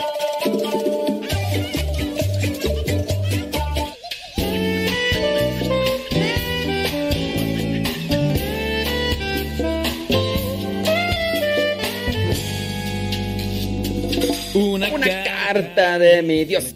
Cada amanecer, con promesas ya cumplidas, con proyectos por hacer, con esperanza, con vida intensa, su protección segura y su mirada tan tierna. Una carta de mi Dios me trae cada amanecer caricias y con gestos que me hacen sentirme bien. Muchas palabras animan mi caminar y con una mano amiga que suave me ayuda a andar. Oh.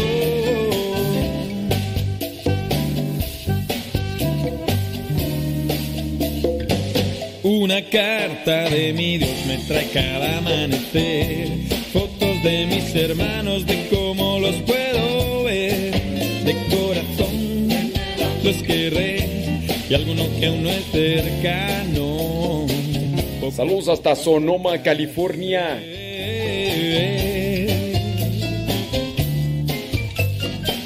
Y una carta de mi Dios me trae cada amanecer. La confianza en estos días con muy poco que perder. Con fuentes de balde, con leche y con miel. Si no encuentras hoy tu carta.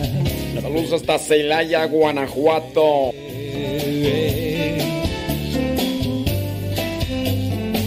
Recibe carta de Dios cada día al amanecer. Te llega a tu corazón si tú la quieres leer. Recibe carta de Dios cada día al amanecer. Te llega a tu corazón si tú la quieres leer. Caballero. Adelante, caballero. Carta de Dios cada día al amanecer. Te llega a tu corazón si tú la quieres.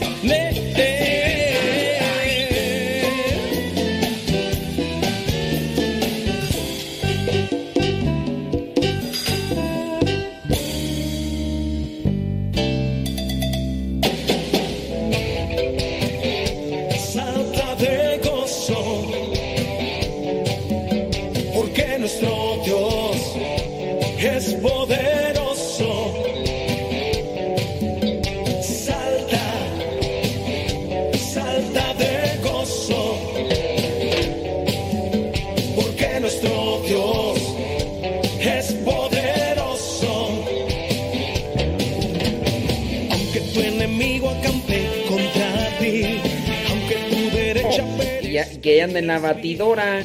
Nunca creas que el mal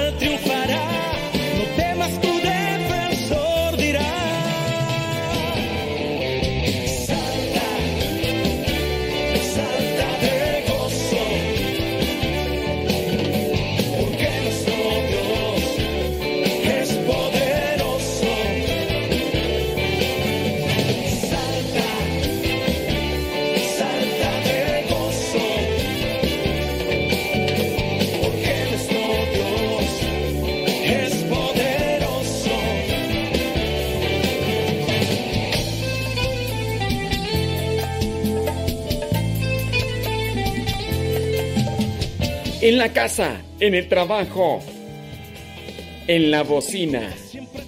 Que no no. En la casa, en el trabajo, en la cocina. Que no falte Radio Sepa escuchándose a todo.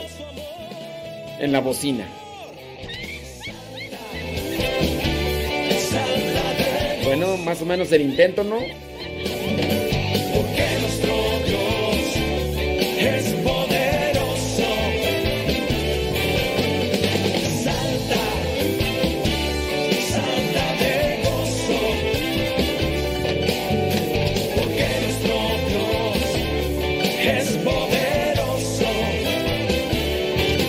13 minutos después de la hora.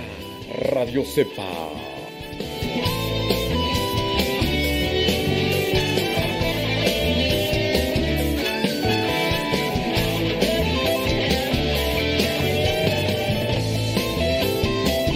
Radio Sepa tremendamente católica.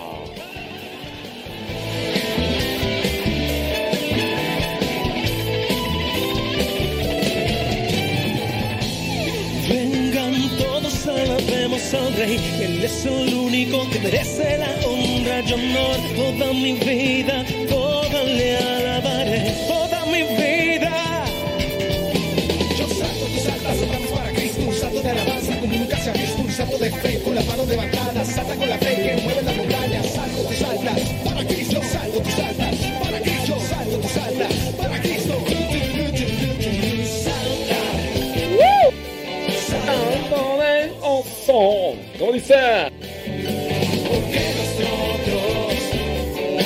poderoso.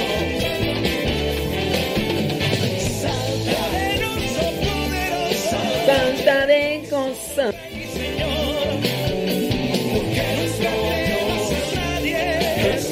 Radio Sepa tremendamente católica. ¿Se escucha más o menos o qué?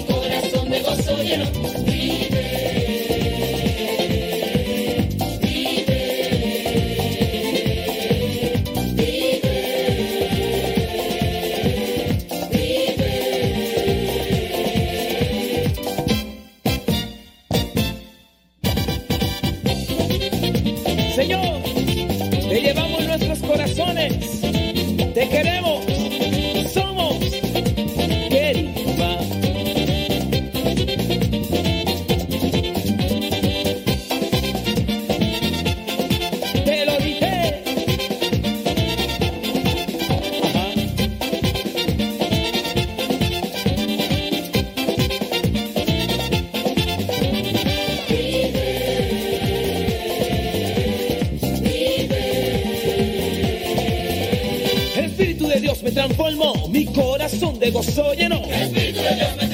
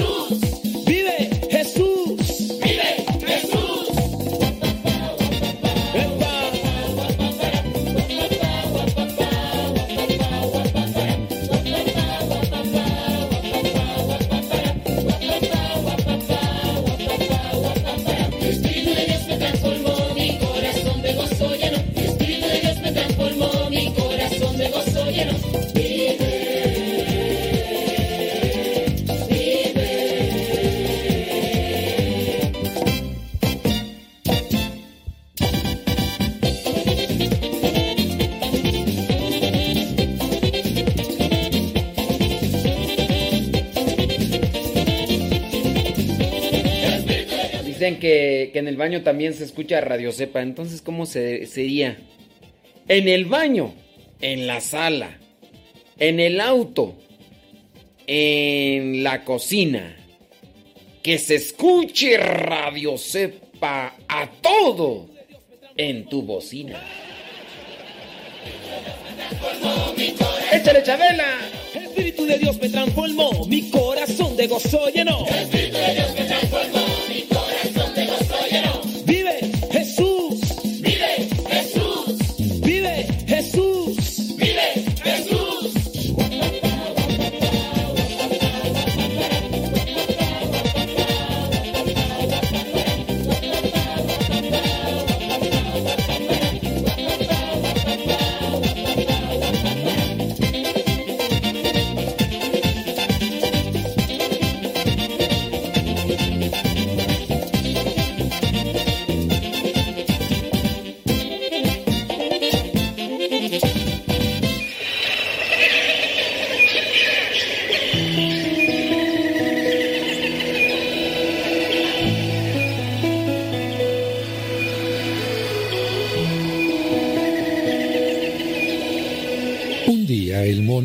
representante electo, reunió a todos los animales y les dijo, el león es el rey de la selva, pero nosotros tenemos tres. Los tres son muy fuertes, pero necesitamos elegir al mejor. ¿A cuál debemos rendir obediencia? ¿Cuál debe ser nuestro rey? Los leones escucharon también al mono y estuvieron de acuerdo en la preocupación de los animales, pero como ellos eran amigos, no quisieron pelear entre ellos. Los animales decidieron que el león que escalara primero la gran montaña sería consagrado rey. La gran montaña era la más alta de toda la selva. Los leones aceptaron el desafío y todos los animales se reunieron para ser testigos de la prueba. El primer león intentó escalar pero no pudo llegar a la cima. El segundo también fue derrotado. El tercero tampoco lo logró y bajó derrotado. El mono y los demás animales se desanimaron porque no podrían elegir al rey. Pero en ese momento descendió el águila sabia y se posó en medio de todos. Pidió la palabra y entonces dijo, yo sé quién debe ser el rey. Los animales se quedaron admirados por sus palabras, pero ella continuó diciendo, cuando cada uno de los leones subió a la montaña y llegó a su límite, yo estaba volando cerca de ellos. Por eso pude escuchar lo que le decían a la gran montaña. El primero le dijo, montaña, me venciste, me rindo. El segundo dijo, montaña, me venciste, me rindo. El tercer león dijo, montaña, me has vencido por ahora, pero no me rindo, porque tú ya llegaste a tu tamaño final, pero yo todavía estoy creciendo.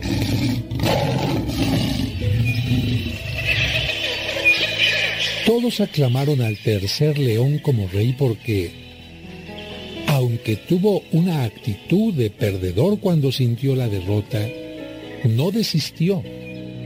Esto nos enseña que quien piensa así demuestra que su persona es más grande que su problema. Es rey de sí mismo y está preparado para ser rey de los demás. No tiene mucha importancia el tamaño de las dificultades o problemas que tengas. Tus problemas, por lo menos en la mayor parte de las veces, ya llegaron al nivel máximo, pero tú no. Tú todavía estás creciendo y eres más grande que todos tus problemas juntos. Todavía no llegaste al límite de tu potencial y de tu excelencia. La montaña de las dificultades tiene un tamaño fijo, limitado. Pero recuerda, tú, tú todavía estás creciendo.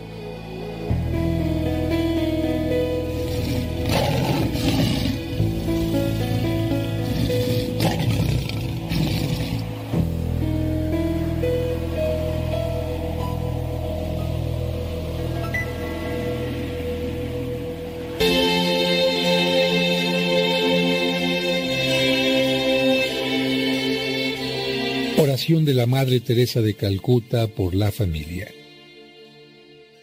Padre Celestial, nos has dado un modelo de vida en la Sagrada Familia de Nazaret. Ayúdanos, Padre amado, a hacer de nuestra familia otro Nazaret, donde reine el amor, la paz y la alegría. Que sea profundamente contemplativa, intensamente eucarística y vibrante con alegría. Ayúdanos a permanecer unidos por la oración en familia en los momentos de gozo y de dolor. Enséñanos a ver a Jesucristo en los miembros de nuestra familia, especialmente en los momentos de angustia. Haz que el corazón de Jesús e Eucaristía haga nuestros corazones mansos y humildes como el suyo, y que nos amemos más y más unos a otros cada día, como Dios nos ama a cada uno de nosotros, y a perdonarnos mutuamente nuestras faltas, como tú, porque tú perdonas nuestros pecados. Ayúdanos, oh Padre amado, a recibir todo lo que nos das y a dar todo lo que quieres recibir con una gran sonrisa. Inmaculado Corazón de María, causa de nuestra alegría, ruega por nosotros. Santos ángeles de la guarda, permanezcan a nuestro lado, guíenos y protéjanos. Amén.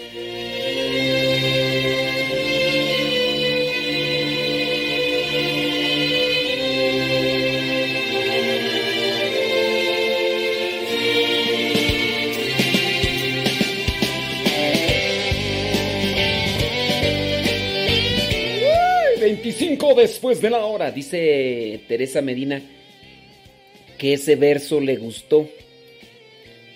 En el baño, en la sala, en la recámara,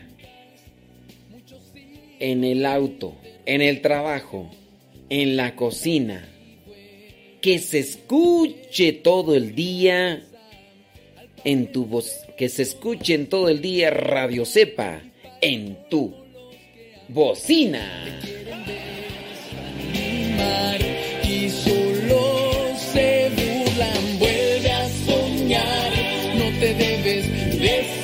Ese, ese león de la selva pareciera ser que estaba más bien eruptando, ¿no? Vida ha sido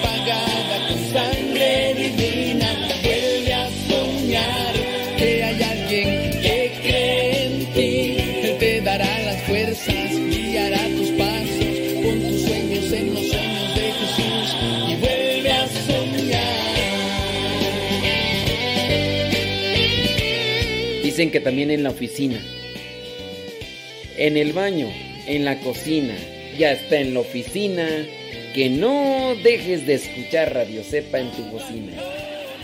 sus brazos que aún quedan esperanzas. Al final del túnel siempre está la luz y esa luz se llama Jesús.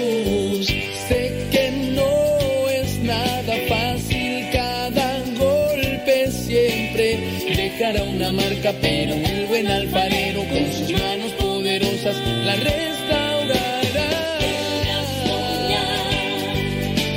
Desanimar, que la lucha sigue,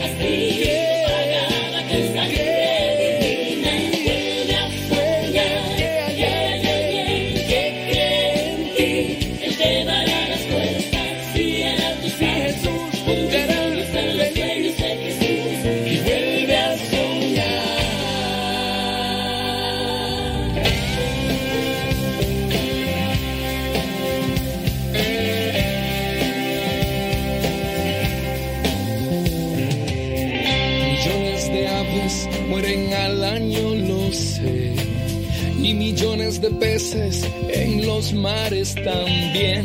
Aire asfixiado, mares manchados. Y nadie quiere ver contaminación, es destrucción. Miles de bosques se talan al año, lo sé y miles de especies se extinguen también. Campos desiertos, clima alterado y nadie quiere ver deforestación, es desolación.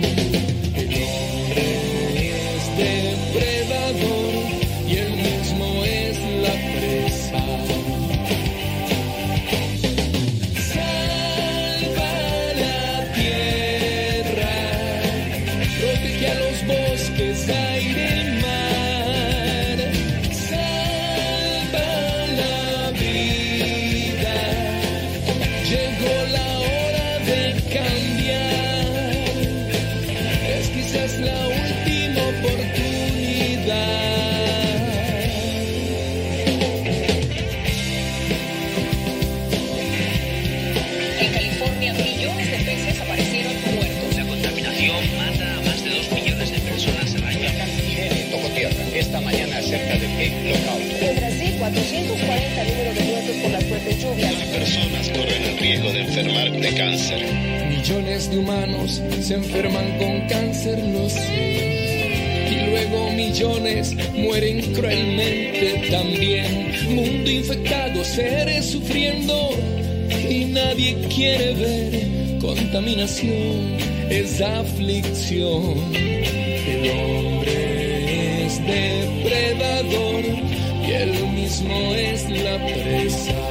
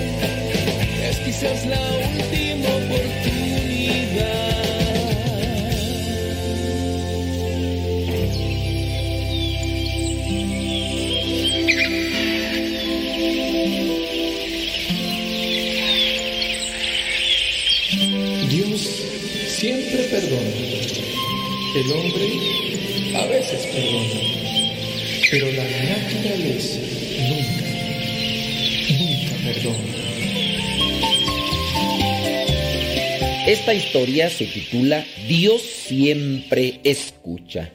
Hace no muchos años me hablaron de una pobre mujer de nombre Angustias. Ese nombre da mucho que pensar porque en ocasiones el nombre se asimila mucho a la personalidad. Esta mujer que a pesar de que tenía no muchos años, ya había padecido mucho. Como consecuencia de tanto sufrimiento y de su precaria vida de piedad, conforme se van cargando los problemas, y si no te agarras de Dios, se va perdiendo la fe. Y así le fue pasando a ella. Perdía la fe y obviamente la confianza en Dios. Su esposo después perdió el trabajo y con lo poco que tenían y con lo poco que encontraban por aquí y por allá, apenas podían vivir angustias, su esposo y sus cuatro hijos. Una amiga de nombre Consuelo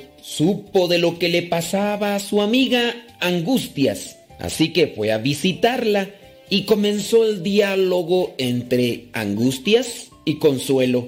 Hola, Angustias, ¿cómo te encuentras? No tan bien como yo quisiera. La verdad es que últimamente estoy con la depre. Ya sabes todo lo que nos está ocurriendo. Consuelo le dijo, lo que debes de hacer es tener fe, amiga. Pídele a Dios y verás cómo te ayuda. Angustias respondió, Dios me ha abandonado, Consuelo. Mira, al principio rezaba, pero me aburrí. No sé si habrá alguien arriba porque por más que le pido a Dios no me responde. Hay que decirlo así. Angustias durante sus años mozos había sido una buena cristiana, pero luego cuando la vida empezó a azotarle y debido también a que su marido era poco practicante y le reprochaba que fuera a la iglesia, Angustias fue doblando las manitas y se fue separando de Dios, de la vida, de piedad. Ya no acudía tanto a la iglesia, pero tampoco en su casa rezaba. En aquella plática, Consuelo, la amiga de Angustias, le insistió en que rezara con fe, pues Dios nunca deja de escuchar nuestra oración. Pero por más que le insistía, Angustias no parecía dar un brazo a torcer. Así que después de un pequeño debate y mirando Consuelo que no conseguía nada, le dijo a Angustias, Mira, amiga, nada vas a perder si le pides a Dios de nuevo. Él nunca abandona, recuerda.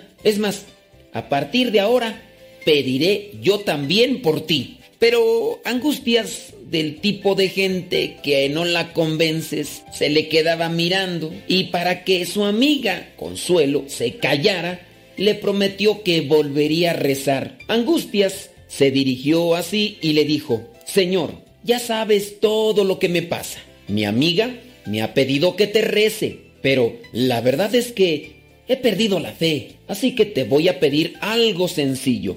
Mira, me gustaría que, como signo de tu amor hacia mí, y para probarme que me escuchas, me regalarás una flor y una mariposa. Ahí terminó la oración de aquella mujer llamada Angustias. Pasaron unos días y la mujer, enfrascada de nuevo en los quehaceres cotidianos, como le pasa a muchos, se olvidó de Dios y de lo que le había pedido. Un día, un miércoles por la mañana, mientras la pobre mujer estaba haciendo la comida de toda la familia con lo poco que tenía, sonó el timbre de la casa. Se secó las manos que las traía mojadas y presurosa acudió a la puerta para ver quién era quien tocaba. En esto que a través de la ventana vio una camioneta de esas que reparten cosas. También estaba un señor vestido con aquellos trajes de las empresas que se dedican a repartir cosas de puerta en puerta después de que las han comprado. Así que Angustias abrió la puerta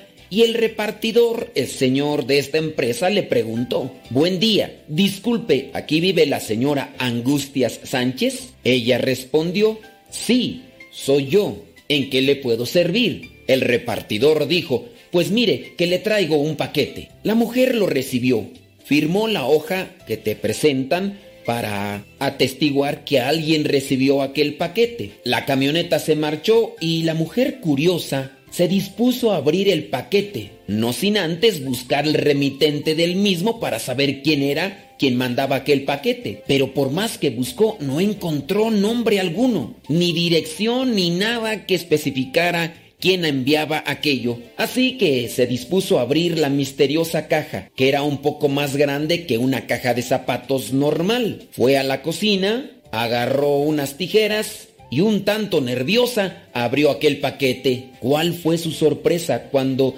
dentro de la caja se encontró una maceta pequeña? La maceta tenía un pequeño cactus, pero también tenía un gusano negro, feo y peludo, pero le acompañaba una pequeña tarjeta que decía, en respuesta a tu oración. En ese momento le entró un escalofrío que le recorrió todo el cuerpo. Parecía que quería adivinar que el paquete venía del cielo, pero no, del cielo no era pues eso no era lo que ella había pedido a Dios. Disgustada, la señora Angustias, porque Dios tampoco le había escuchado, volvió a meter aquella maceta con el cactus y el gusano en la misma caja que había llegado, y esa caja la puso ahí en una esquina de aquel patio que tenía a un lado de su cocina. Pensó que ahí la dejaba por un tiempo y ya después, cuando fuera a tirar la basura, la iba a agarrar para también depositarla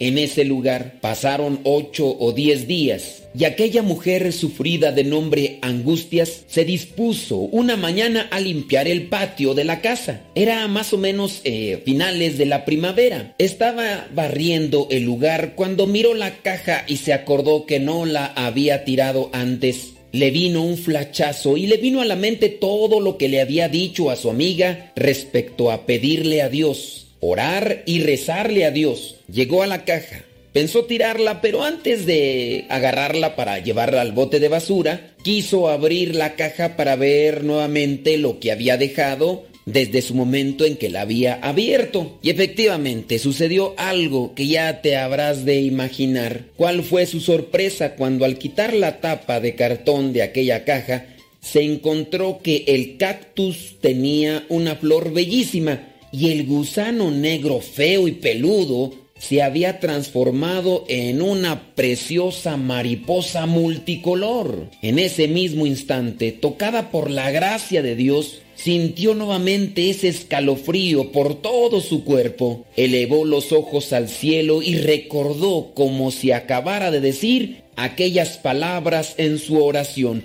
pidiendo como signo de la presencia de Dios una flor y una mariposa. No pudo más que alzar los ojos al cielo y pedir perdón. La emoción que sentía por dentro y el escalofrío que le recorría hizo que también derramaran sus ojos una lágrima, conmocionada por lo que estaba viendo y sosteniendo con sus manos. En ese momento sus labios comenzaron a repetir aquellas oraciones que hacía mucho tiempo no rezaba. Un Padre Nuestro brotó de manera espontánea. Moraleja, el Señor siempre escucha nuestra oración. A veces lo que nos manda no es tanto lo que nosotros esperábamos, pero siempre es lo que más nos conviene. Sencillamente lo único que tenemos que hacer es tener paciencia a que las cosas se vayan manifestando poco a poco, que nosotros no perdamos la sensibilidad para poder encontrar los signos de Dios, que no perdamos la capacidad de asombro y pronto vamos a poder ver los signos y milagros de Dios. Se dice de aquella mujer llamada Angustias, que a partir de ese momento su vida de oración retornó. Obviamente los problemas no se van, pero con la oración y la esperanza en Dios adquieres otra capacidad para afrontarlos. No dejes de orar y cuando vengan los problemas más grandes, ten presente que es cuando más debemos de orar, ya que son momentos de prueba y si logramos vencer la prueba, nuestra fe se fortalecerá para mantenernos en pie y para poder ayudar a otros cuando se estén cayendo. Recuerda a esta mujer de nombre Consuelo. Ella se acercó para ayudar a su amiga. Que nuestra fe se fortalezca todos los días y busquemos ayudar con nuestra fe a aquellos que ya no tienen ganas de caminar en pos de Cristo.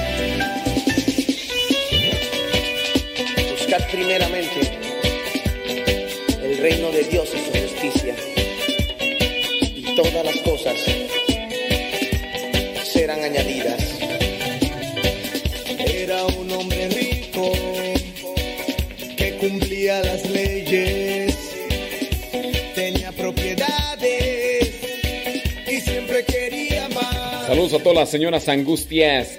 Y al maestro le dijo, Señor, Ya nos vamos a desconectar del Facebook y del YouTube porque ya casi estamos llegando a punto de la transmisión de dos horas.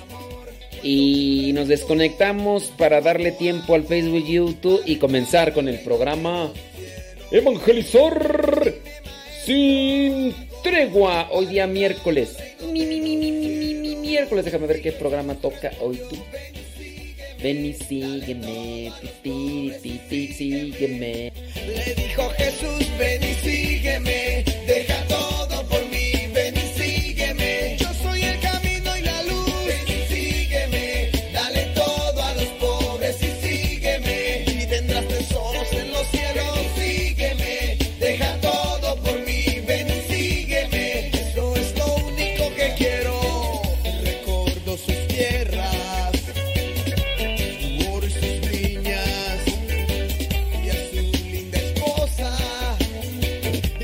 Yo me imagino que en unas buenas bocinas es, esos bajos que tiene esta canción se han de escuchar bien chipocludos.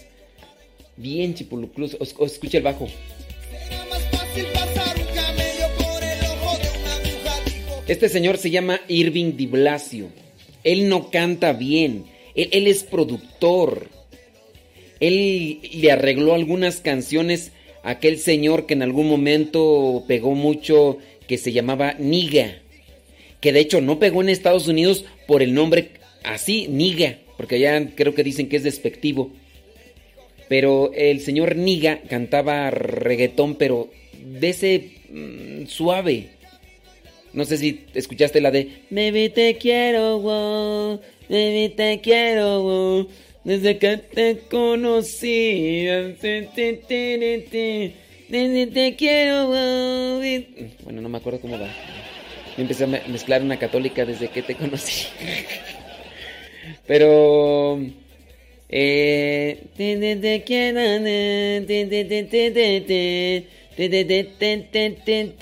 pero sí, el Niga cantaba canciones de reggaetón suave. no, no son como el otro del Balvin y el... Y el, los otros. que son... Es prácticamente música pornográfica.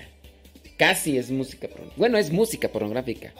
Porque Felices los Cuatro y esas cosas. pues. Pero sí, este se, llama Ir- Irving Di Blasio. Desde la primera vez que lo escuché yo en el 2009, eh, lo escuchamos en vivo. Y dije, no, este cuate no canta. Compramos el disco y de hecho, pues desde el 2009 en Radio Cepa está sonando. Después, los hermanos de Morelia lo invitaron. Y dije, ¿por qué lo invitaron? Dice, es que canta bien chido. Le digo, en el disco, porque ya las maquinitas lo arreglan, pero ya no me tocó mirarlo en vivo y no canta chido. Y pues ándale, pues ya lo. Pues ya, le dije, pues ustedes se dieron cuenta. O sea, en vivo no, no canta. Pero sí creo que sí es buen arreglista y todo. De la música. No, no, no quiero calificar la música. ¡Ay, el padre estuvo recomendando la música de Niga! Dice que es mejor que la de. Este. de Glenda. No, o sea, en el sentido de la música y los arreglos. Mira, por ejemplo, estas canciones las compuso un señor católico. No recuerdo ahorita el nombre. El señor católico se las dio a Irving Di Blasio para que les pusiera música y todo. Entonces, este señor católico, junto con Irving Di Blasio, acomodaron estas canciones, que de hecho fue el único disco que sacó Irving Di Blasio. Y, y pues sí, o sea, él invitó a varios cantantes para que las pudieran interpretar y todo. Y al final, pues él se metió a cantar, aunque él sabe bien que no canta, pero pues ya las maquinitas, ¿verdad? Ya las ranas cantan, que no cante yo. Y entonces, este, pues así. Sí, se llama Irving Di Blasio, pero busquen las canciones en católico. Nomás tiene un disco. Y, mira, escucha, escucha cómo se escucharía el bajo. Mira, pero bien chipocludo. Bueno, ya nos vamos.